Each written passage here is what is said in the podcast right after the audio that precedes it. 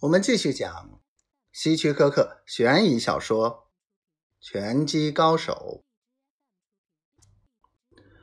我点着一支烟。如果你太厉害的话，以后找对手就很难了。我们得为未来着想，可以打昏对方，但不要显得太容易了。在我们等待与麦加洛重新比赛的那几个星期里。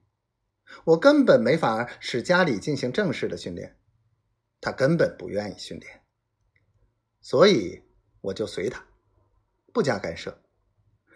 还有，他不肯给我地址，我猜他大概是自尊心太强，不想让我看见他破落的住处。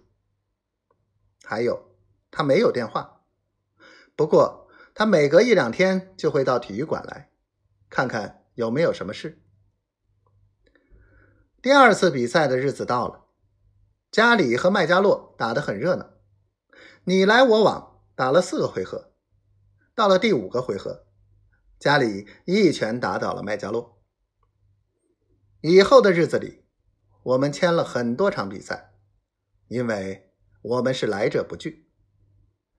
我和加里商量好，他每场都要被击倒两三次。运用了这个策略后，我们给观众留下了一个印象，那就是家里能打，但不能挨。渐渐的，每一位拳击经纪人都以为自己的人可以击倒家里。一年里，我们参加正式比赛七场，每场都击倒对手。于是，我们慢慢引起其他州人的注意。现在我们财源滚滚，家里高兴了半年。但是后来我发现他心事重重。我问他到底怎么回事，他摇摇头，不肯说。